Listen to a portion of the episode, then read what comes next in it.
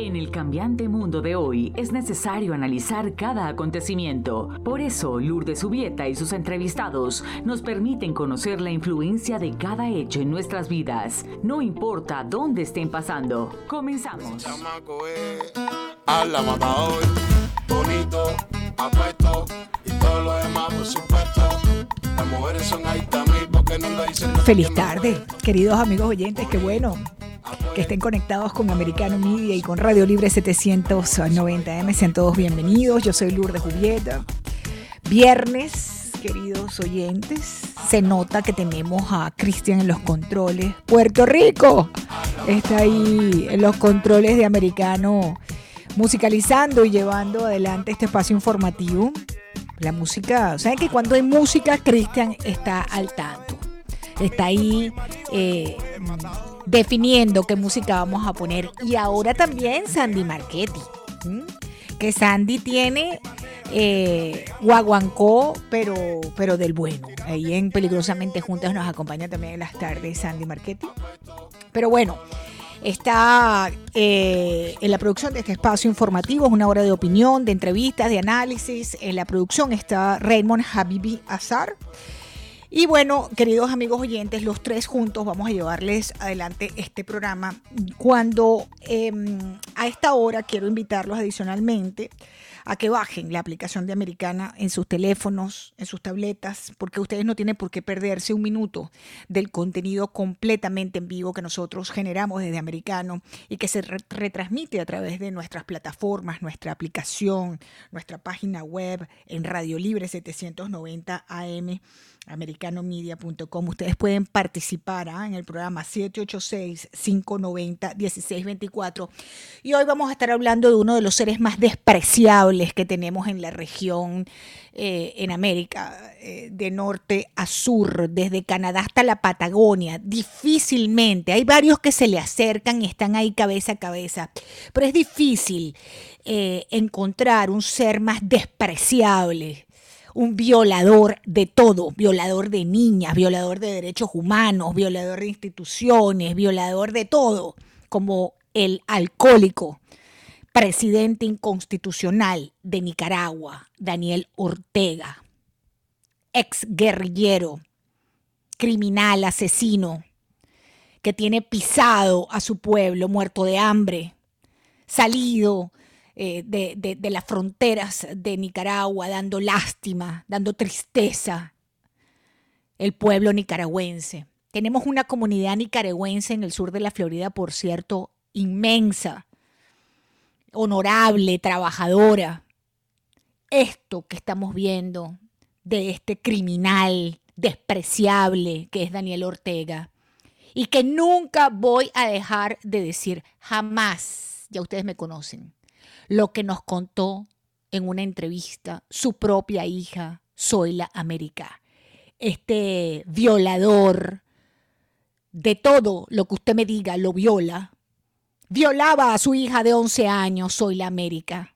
Su hija de crianza, una niña de 11 años. La violaba Daniel Ortega. ¿Y saben qué?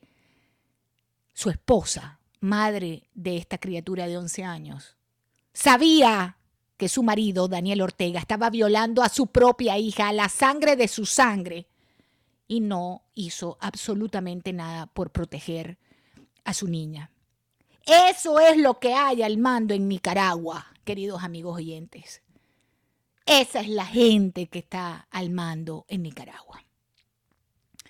Y bueno, difícilmente, mira, uno piensa en Cuba, uno piensa en Venezuela.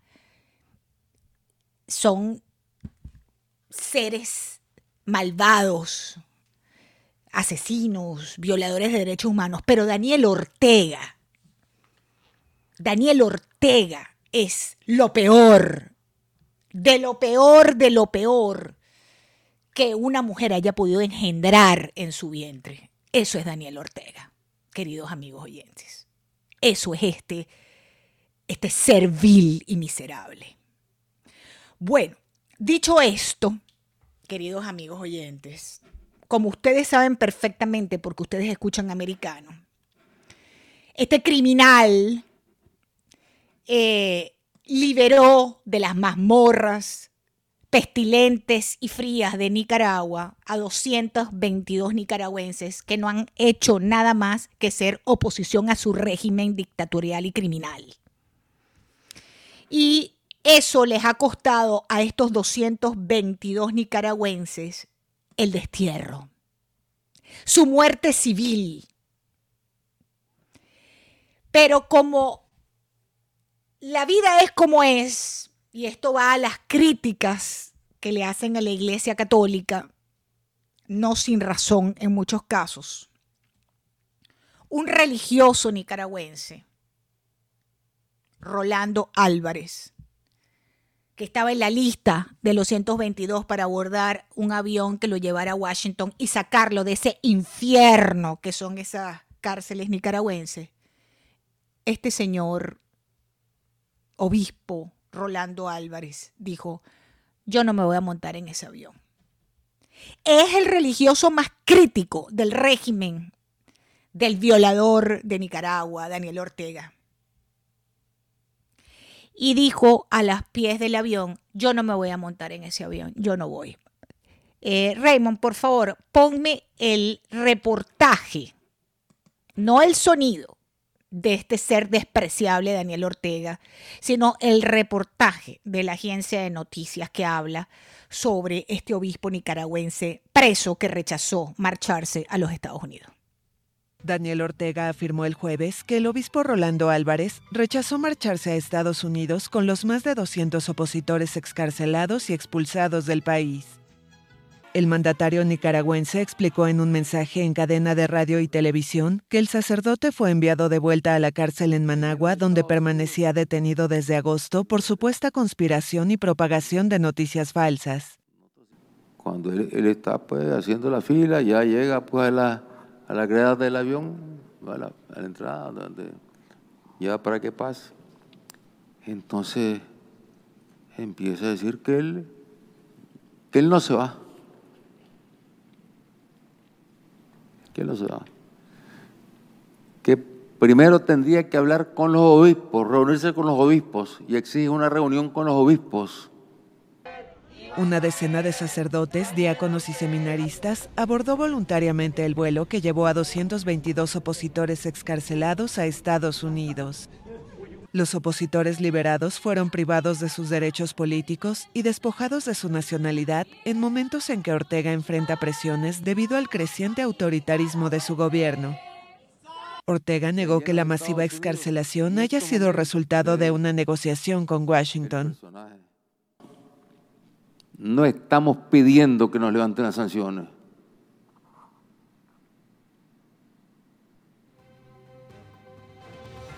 No estamos pidiendo nada a cambio.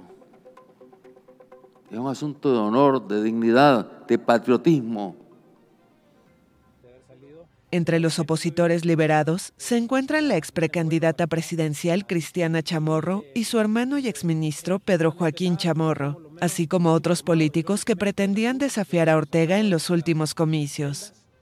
Eh, estamos acá en la tierra de la libertad y estamos muy agradecidos de que 224 eh, personas hayamos podido salir de la dictadura eh, que oprime nuestro país, lamentablemente. También se contaban otros dos integrantes de la familia Chamorro ligados al diario La Prensa y la excomandante guerrillera Dora María Telles. Así que no tuvimos ninguna comunicación durante más de 20 meses. Con la excepción de unas conversaciones muy breves, se nos permitió una llamada telefónica en diciembre, pero la mayor parte del tiempo no pudimos comunicarnos con nadie de fuera.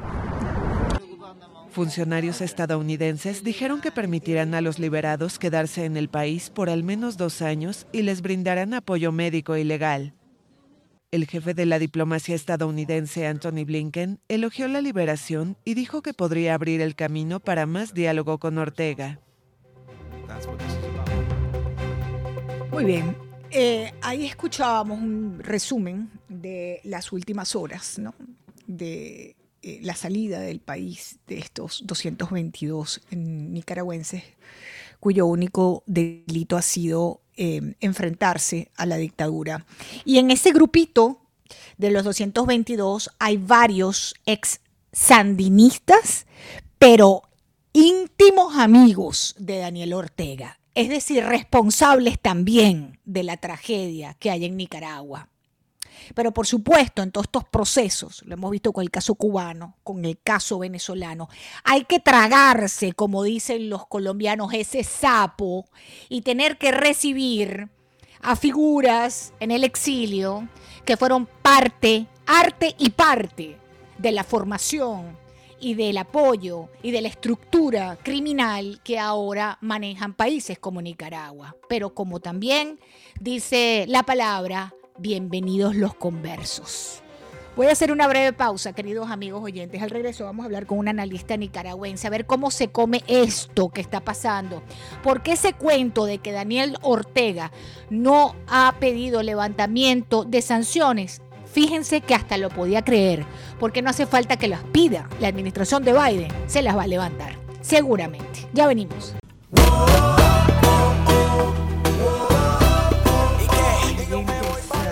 Radio Libre 790M y Americano Media. Yo soy Lourdes Julieta, me acompañan Cristian Bonet en los controles. Creo que se nota que está Cristian alias Bigotes en los controles y Raymond Javi Azar en la producción. Bien, estamos hablando del caso de Nicaragua en la lista de 222 presos políticos que fueron desterrados por la dictadura de Daniel Ortega y de Rosario Murillo. Eh, pues no figura el nombre de este obispo, el obispo de Matagalpa, Rolando Álvarez, quien afronta, escuchen esto amigos oyentes, un juicio político por los supuestos delitos de conspiración y propagación de noticias falsas, ¿no? Y de acuerdo con fuentes de la Iglesia Católica, la policía lo sacó del inmueble y eh, la policía lo sacó del inmueble donde cumplía arresto domiciliario y fue trasladado al penal de la modelo tras negarse a abordar ese avión, como les contaba, que llevó a los encarcelados a Washington, ¿no? Es decir, este sacerdote que se negó a las escalerillas del avión, según cuentó el inconstitucional eh, violador de Nicaragua, Daniel Ortega, que se negó a abordar el avión en la escalerilla del avión porque él tenía que hablar primero con sus obispos y definir qué iba a ser, porque si funcionan las instituciones. Lo que pasa es que Daniel Ortega maneja Nicaragua como su propia finca, como su propia gente, eh, eh, em, su propia finca, su propia hacienda. Entonces este sacerdote dijo, no, ya va, yo no me voy a ir, que sean libres, yo pago la condena de ellos, dijo este obispo Álvarez, de acuerdo a las fuentes católicas. Está en la cárcel modelo se supone a esta hora, pero es muy interesante porque Daniel Ortega ha dicho en las últimas semanas, bueno, y para muchos que me han contado, muchos nicaragüenses que conocen mucho mejor que yo la historia de la revolución sandinista, que desde el primer momento Daniel Ortega ha considerado a la Iglesia Católica y a los curas sus peores enemigos, pero recientemente lo dijo, que la Iglesia era su peor enemigo, el peor enemigo de su gobierno. Vamos a darle la bienvenida a esta hora a eh, mi invitada, Aide Castillo. Ella es defensora de derechos humanos en el exilio y presidenta de Nicaragüenses en el Mundo. Bienvenida, señora Castillo. Le saluda Lourdes Jubieta. Bienvenida, americano. Muchas gracias, Lourdes. Gracias por invitarme. Estoy ansiosa de escucharla para conocer sus impresiones sobre, comenzando, si le parece bien, con esta posición de, eh, del sacerdote eh, Rolando Álvarez. Em, ¿Qué le dice a usted de esto? Sí, sí, lo que sucede es que, digamos, eh, la situación de Nicaragua se ha agudizado a partir de 2018 eh, el régimen, la dictadura de Ortega Murillo vino terminando con todos los círculos de resistencia. Eh, apresó a los movimientos sociales, a los defensores y defensoras de derechos humanos, eh, apresó a los líderes gremiales, líderes políticos y el último espacio que quedaba en Nicaragua hasta el año pasado eran los púlpitos de las iglesias.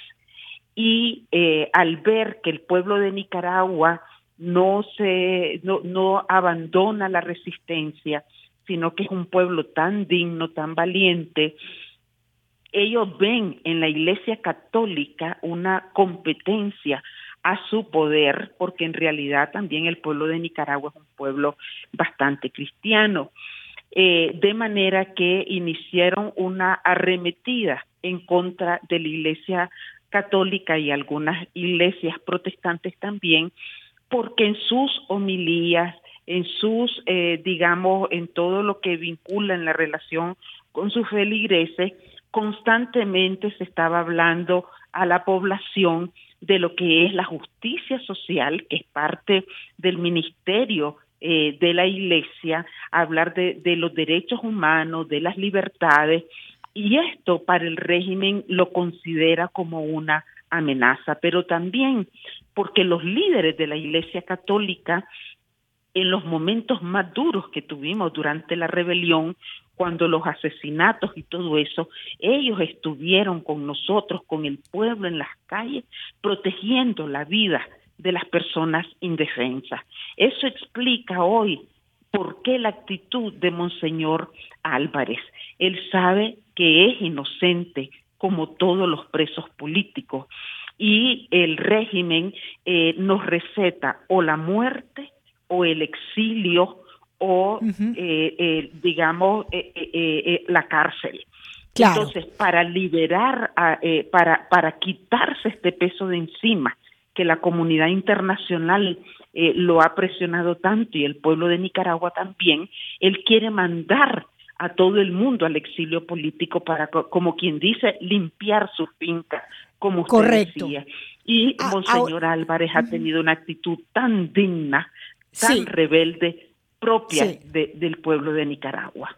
Absolutamente, y de lo que ha sido la sintonía de la Iglesia Católica durante todos estos años en referencia a la dictadura de Daniel Ortega. Si hay sacerdotes valientes en este planeta, son los sacerdotes nicaragüenses, humildes, apegados a la norma, a sus principios. De verdad, de verdad que es un orgullo eh, eh, tener sacerdotes como, como los sacerdotes nicaragüenses, de verdad que a través de la historia siempre han sido, han tenido una dignidad tremenda.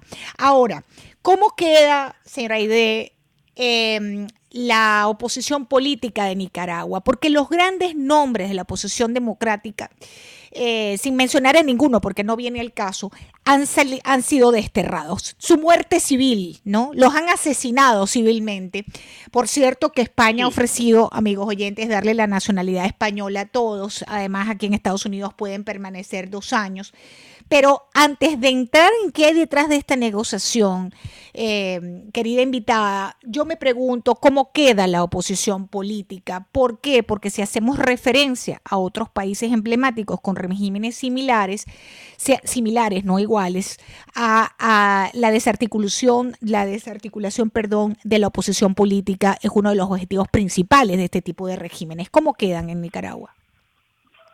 Mire, en realidad eh, este régimen eh, ha tenido una crueldad desmedida contra toda persona que piensa diferente. Pero eh, yo creo de que para nosotros ha sido importante la salida de la cárcel porque teníamos temor de que algunos, algunas de ellas murieran en la cárcel porque ya llevábamos dos eh, presos políticos que, han muerto en las cárceles de Ortega. Eso como, como punto de partida. La mayoría eh, de, la, de, los liderazgos, digamos, eh, sociales, políticos, económicos, hemos sido expulsados del país. Se ha desarticulado, se ha prácticamente dispersado el tejido de resistencia. Esa es parte del propósito y la estrategia del régimen, como usted bien lo dice. A partir de ahora, a mi entender, lo que los nicaragüenses tenemos que hacer es repensar la estrategia. Eh, tenemos que readecuar nuestras maneras de hacer. Y esto pasa por un elemento fundamental que es la comunicación con la gente que quedó dentro de Nicaragua, que sigue resistiendo, porque la situación dentro de Nicaragua es prácticamente un secuestro colectivo. Imagínese que yo estoy en el exilio, pero yo temo por mi la familia que todavía quedó allá. Y mi situación es la de miles de nicaragüenses. Entonces creo de que esto ha sido tan intempestivo, tan prematuro, fue apenas ayer que ahora lo, lo, que se tiene que hacer es repensar la estrategia, rearticular las fuerzas de la resistencia, establecer una comunicación entre el exilio y la gente que está dentro de Nicaragua, porque el monstruo es tan eh, desalmado y actúa como el crimen organizado que nosotros, como esta lucha cívica y pacífica, requiere realmente de una gran inteligencia, de una gran creatividad y de muchísimo apoyo de la comunidad internacional. Aide Castillo, me queda un minuto y medio. Dice Ortega que él no le pidió nada a Estados Unidos. Sin embargo, se habla de las sanciones, que esto es la antesala al levantamiento de sanciones que le daría un más oxígeno a la dictadura criminal del presidente inconstitucional Daniel Ortega. ¿Usted ve eso inminente? Pues nosotros más bien le pediríamos tanto a Estados Unidos como a la comunidad internacional que no ceda que todas las presiones están teniendo efecto en el régimen y que en el momento que esas presiones se empiecen a limitar, lo único que van a lograr es un reacomodo y un refortalecimiento del régimen. Y nosotros no queremos convivencia con el régimen. Nosotros no queremos que los derechos humanos sean moneda de cambio. Lo que queremos es que Nicaragua recupere sus libertades y salir de esta dictadura. Aide Castillo, defensora de derechos humanos en el exilio, presidente de nicaragüenses en el mundo. No quieren los nicaragüenses cohabitar con el dictador de Nicaragua, quieren es libertad. Libertad y democracia, no cohabitación. Ojalá que esta administración de Joe Biden lo entienda. Hacemos una pausa, ya venimos.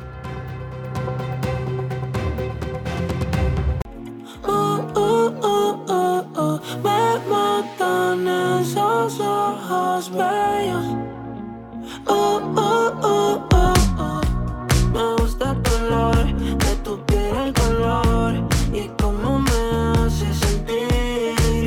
queridos amigos oyentes de Americano, por continuar conectados Radio Libre 790M, nuestra aplicación. Los invito a que la bajen en sus teléfonos, en sus tabletas, para que estemos conectados 24/7. No hay motivo, razón ni circunstancia para que estemos separados, incluso el fin de semana. Atención.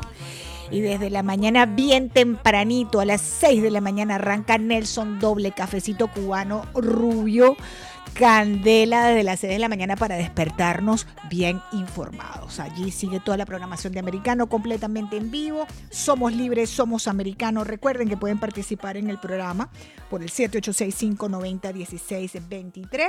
Iniciamos nuestra segunda media hora de programa. Está Raymond Javi Azar en la producción y por supuesto en los controles está Cristian Bonet.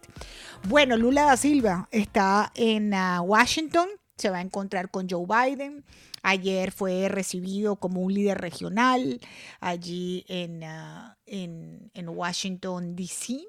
Y esto está, esta reunión está prevista para el día de hoy. Eh, y es muy interesante, queridos amigos oyentes, a esta hora la Casa Blanca está transmitiendo un encuentro que hay de Biden con gobernadores y todo esto sucediendo mientras el, el FBI, haciéndole una, actualización de, de, noticias nacionales, el FBI está registrando hoy la casa particular del ex vicepresidente Mike Pence, el vicepresidente del Number 45 de Donald Trump su casa en Indiana, según han informado varios medios eh, norteamericanos que están presentes allí.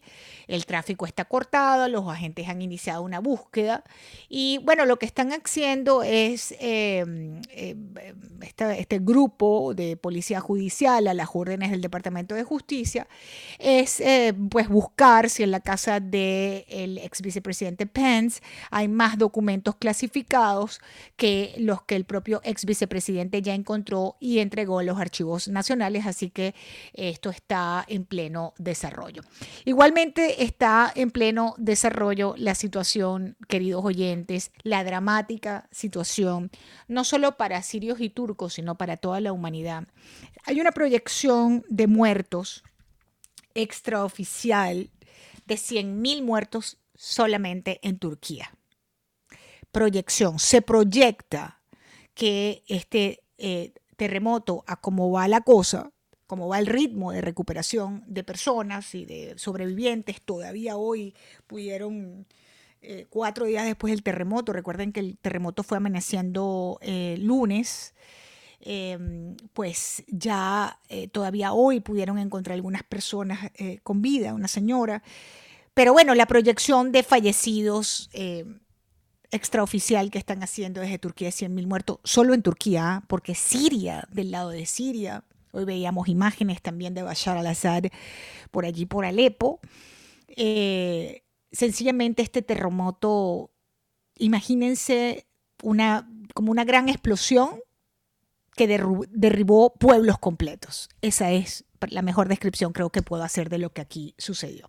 Andrés Tremante está con nosotros, queridos amigos oyentes, no necesita mayor presentación porque Andrés em, eh, siempre nos ha acompañado es cuando existen este tipo de situaciones. Recordarán que era nuestro invitado estrella también cuando se colapsó este edificio aquí en, la playa, en el sur de la Florida. Y bueno, eh, lo tenemos con nosotros a esta hora, Andrés Tremante. Qué bueno tenerte en el programa. Él es ingeniero mecánico, profesor del FIU y especialista en seguridad energética. ¿Cómo estás, Andrés? Qué bueno tenerte en el programa. Buenas tardes, Lourdes. Más bien muy agradecido por tu gentil invitación. Siempre un placer conversar contigo. Andrés, ¿qué lectura tú le das a esto? ayer hablábamos con un experto en terremotos, geólogo desde México. Él nos decía que allá hay unas fallas, etcétera. Em, pero ha sido tal la destrucción, Andrés, que, cuesta, nos cuesta entender, ayúdanos por favor a entender por qué la eh, magnitud de esto. Sí, lo, ha dicho muy bien Lourdes, no, no hay palabras que puedan describir las imágenes que estamos viendo. Y sobre todo por el hecho, y, quiera, y quisiera tal vez aprovechar para resaltarlo, de que a veces uno habla de un temblor en México, de un temblor en Chile, de un temblor en Haití, de un temblor en el Pacífico.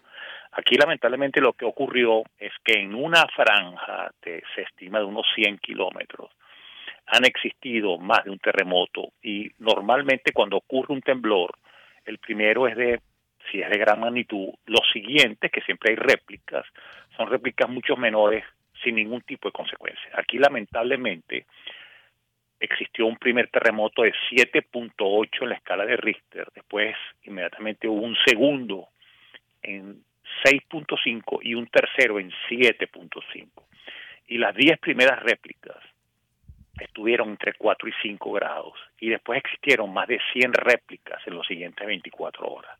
Es decir, aquí tuvimos lamentablemente no una sola bomba atómica, sino una segunda, una tercera, mm. una décima, y sucesivamente. Y por lo tanto, la destrucción masiva que estamos viendo no es producto de un temblor, sino es producto de una seguidilla de temblores de eh, importante intensidad y tal vez para terminar de describir el, el panorama eh, de terror que estamos visualizando es que este estos eventos eh, telúricos eh, se han caracterizado por tres variables importantes desde el punto de vista de sismología. Número uno, la intensidad con la cual ya lo hemos descrito, que provoca grandes aceleraciones del terreno. Segundo, la oscilación, lo que se conoce como el periodo, fue muy rápido, fue como una ametralladora. Las oscilaciones normalmente cuando ocurren en México o en California o en Chile son oscilaciones que pueden ir hasta dos y tres segundos. Son oscilaciones, si se quiere, suaves a pesar de la intensidad. Estos fueron eventos de alta intensidad y de una muy rápida oscilación de muy bajo periodo, lo cual lo hace aún peor. Y el tercer evento, la tercera variable de tomar en cuenta es la duración.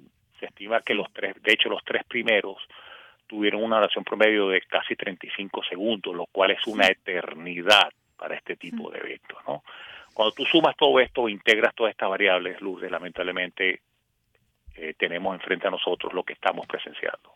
Un panorama de destrucción masiva, edificios con uno al lado del otro completamente colapsados, una zona que lamentablemente no tiene cerca de ella eh, la consecución de recursos que requiere este tipo de, desastre. eh, la ayuda no es inmediata, no es efectiva, no es la de la de la, primera que tú desearías tener. Segundo, tú hablabas de una proyección de 100.000 muertos. Nadie va a saber al final cuántos muertos hay. Ahorita se habla de más de 20.000, porque lamentablemente es una zona que está pegada a un evento donde ha habido una guerra civil, existe una guerra civil, es decir, no hay un censo exacto de la densidad poblacional que hay en la zona. Y yo creo que el número final se va a estimar, nunca se va a saber con exactitud, porque las condiciones del terreno, desde el punto de vista geopolítico que han ocurrido en los últimos años, lo hace aún peor. Es decir, lamentablemente, Lourdes, tenemos la peor combinación posible de todas las variables de cara a este triste evento. Ahora, Andrés, fíjate, em, tengo una duda aquí, ¿no? Y que, a lo mejor tú me ayudas a entender. Han pasado casi cinco días de, del, del terremoto y todavía están sacando personas con, en vida. ¿Tú te acuerdas cuando se desplomó el edificio de Surfside? Que mm, no dejaron que entraran los mexicanos, el grupo de mexicanos, este, los topos de México, ni que entraran otros grupos, todo, fue muy estructurado, el equipo de Israel que llegó y trató, de, en fin, en fin, en fin. Em, y hubo quejas por eso, por cierto. Eh, no hubo un solo sobreviviente cuando el Surfside, no pudieron sacar a nadie eh, vivo. Y aquí hoy, cinco días después, están sacando en vivo. Pero ¿te acuerdas cuando también conversábamos al aire, cuando hace más de 10 años, Andrés, cuando el terremoto en Haití, que hubo gente sobrevivientes 11 y 12 días después? ¿En qué va eso? ¿En, qué va eso, eh, Andrés? fíjate, eh, en, el mundo de búsqueda y rescate, Lourdes, eh, uno estima que se debe actuar en lo que se conoce como rescate en espacios confinados entre 72 y 96 horas para poder conseguir gente con vida. Efectivamente, en, en, en Haití se rompió un récord de 11 días, ¿ok? Eh, porque obviamente el ser humano tiene mecanismos de defensa sorprendentes y cuando son niños o bebés como los que están recientemente también ubicando en, en, en esta zona de Turquía y Siria, eh, son más aún resilientes, ¿no? O sea, el, el, el, bebé o el niño se estresa mucho menos que el adulto y está mejor preparado dentro de toda la magnitud de estos eventos. Entonces, eh, el, evento del sur de la Florida fue un evento, aunque fue colapso, no fue es, muy distinto al origen de lo que está pasando en este en estos casos, porque aquí fue un, un, desplome vertical, una capa sobre la otra. Prácticamente no dejó espacios de los que se conocen como burbujas de vida, donde puede existir una persona eh, que aún está con vida, aunque esté debajo de los escombros, pero no está aplastada. Andrés, déjame hacer una breve pausa, que me están poniendo la música, eso quiere decir que tengo que ir a un corte y vuelvo contigo en un par de minutos. Ya regresamos, estamos con Andrés Tremante, esto es Americano Media.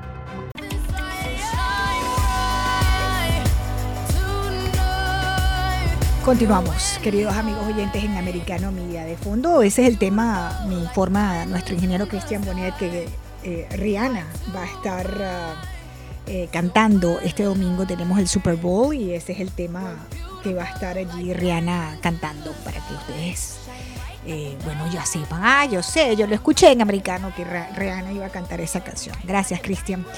Bien, amigos oyentes, estamos acompañados de Andrés Tremante hablando sobre esta tragedia que está en pleno desarrollo en Siria y en Turquía. Nos impacta mucho conocer que ha habido réplicas que se han sentido hasta en España, en Ucrania. Increíble esta situación. Andrés, gracias por continuar con nosotros. Estábamos hablando de, eh, bueno, esos récords de sobrevivencia, de sobrevivencia entre los, entre los escombros, pero hay un eh, factor adicional, ¿no? Que son estas réplicas. Qué, qué, qué, qué, espanto, ¿no? Qué terror estar en este momento allí.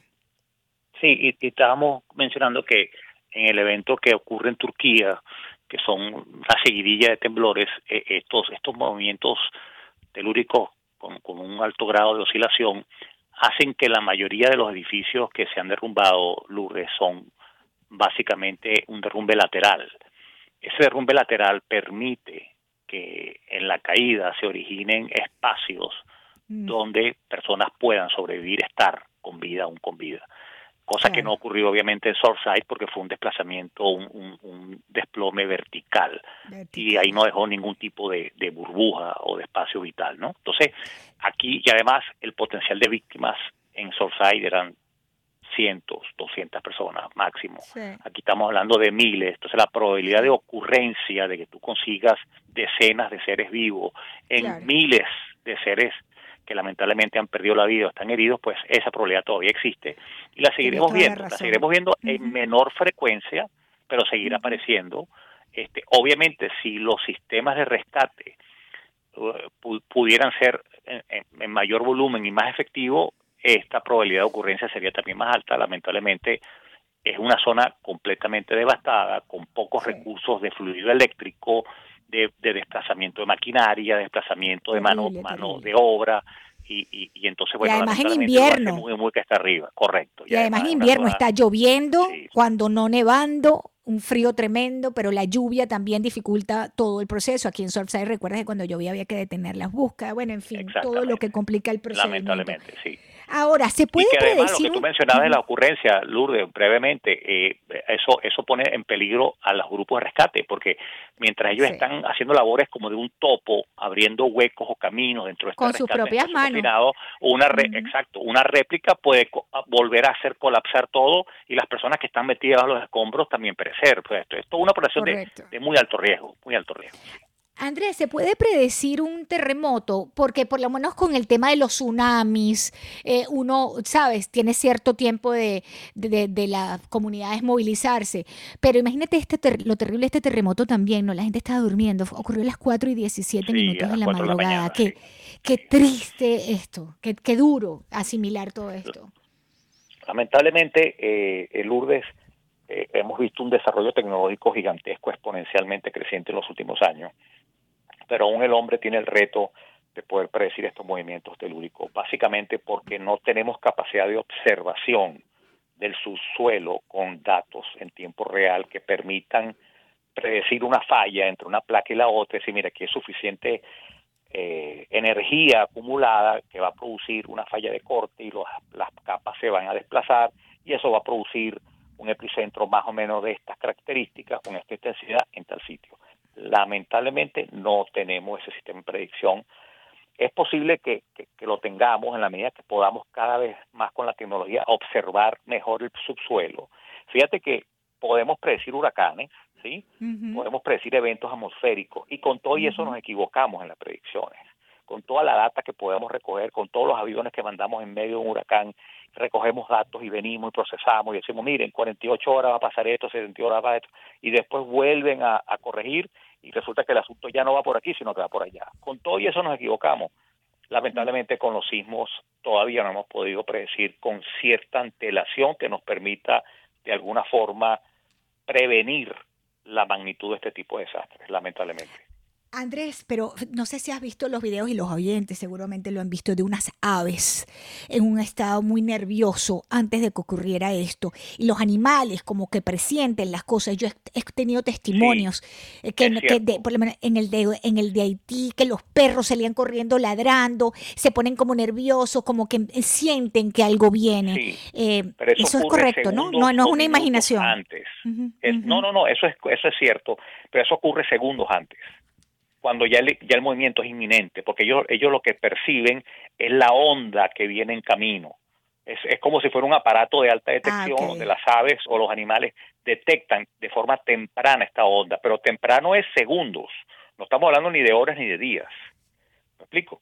Entonces, lamentablemente, eh, en segundos es muy poco lo que pudiéramos hacer si efectivamente lo pudiéramos detectar, inclusive con segundos de antelación.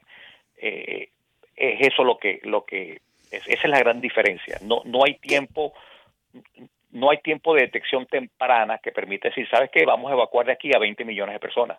Ahí se está hablando de casi 25 millones de personas que a nivel de oficial existen. Imagínate de forma extraoficial producto de los movimientos migratorios de la guerra. Sí, claro. Otras personas hablan de 100 millones. Entonces imagínate tú de lo que estamos eh, de la magnitud de lo que estamos aquí conversando, ¿no? Sin precedentes, verdaderamente, sin precedentes, porque como esto, yo, yo por lo menos no, reconozco que no, no, no, tengo en mi mente ni en mi memoria nada similar. Ahora, ¿qué tú crees que, nos, que vamos a ver en los próximos, qué nos vamos a encontrar los próximos días de esta tragedia? ¿Qué, ¿Qué es lo que vamos a estar viendo, sabiendo de esta tragedia en los próximos días? Más muertos, evidentemente. Te pregunto porque uno diría, bueno, la construcción antisísmica valdrá la pena, además en esos lugares tan remotos, bueno, remotos para uno, no, para ellos no, pero digo, eh, yo he estado en Alepo, Siria, hace muchos años estuve en Alepo y, está, incluso para ser Siria está un poco alejado, ¿no? Pero en fin, eh, esas normas de construcción antisísmica, tipo Japón, no sé qué tan viables sean este, en espacios. Hay, códigos y protocolos muy bien conocidos, Lourdes, como tú bien mencionas, en el mundo de la ingeniería civil y la ingeniería estructural. Japón está a la vanguardia, México también los conoce muy bien, Chile también los conoce muy bien. Eso, eso es, bien conocido. El asunto es cómo tú los aplicas en ciertas zonas como esta, en una frontera entre Turquía y Siria. Cómo tú inspeccionas que esos códigos y protocolos de construcción ocurran y ocurran bien lo que vamos a aprender de aquí, eh, sobre todo, y menciono esto, de estructuras centenarias que tienen casi 20 siglos, que han estado paradas ahí aguantando este tipo de embates desde hace 20 siglos y estaban ahí. La ciudad de Gazeitepel, este, otras edificaciones centenarias de Alepo, eh, que estaban ahí en pie, pero con esto se han caído con esto ya dijeron hasta aquí llegamos. Significa que el evento que ocurrió es un evento que ocurre, digámoslo, una vez cada 20 siglos. ¿Me explico? Es un, es un evento con muy baja probabilidad de ocurrencia. Entonces, lo que uno pudiera aprender de aquí es que lamentablemente cuando se haga borrón y cuenta nueva, cuando ya no existan sobrevivientes y simplemente existan maquinaria pesada que remueva todos estos escombros, ojalá exista una política, por lo menos del lado turco, que diga, bueno, muy bien, aquí vamos a reconstruir y vamos a reconstruir bajo estos protocolos. Nuevamente, no hay que reinventar la rueda, son protocolos muy bien conocidos. El asunto está si el aparato legal y de ingeniería de estos países, en este caso Turquía y Siria, si lo queremos poner dentro de ese contexto, puedan ser capaces de imponer estos protocolos y hacer la inspección correcta de estos protocolos. Eso es lo que el futuro nos dirá si son capaces de, de reconstruir una zona que ha quedado, Lourdes, lamentablemente completamente devastada. Borrada del mapa. Andrés Tremante, gracias por acompañarme, ingeniero mecánico, profesor del FIU y especialista de seguridad energética. Como siempre, un gran abrazo para ti. Feliz fin de semana, Andrés. Gracias por acompañarme. Y Lourdes, siempre un placer.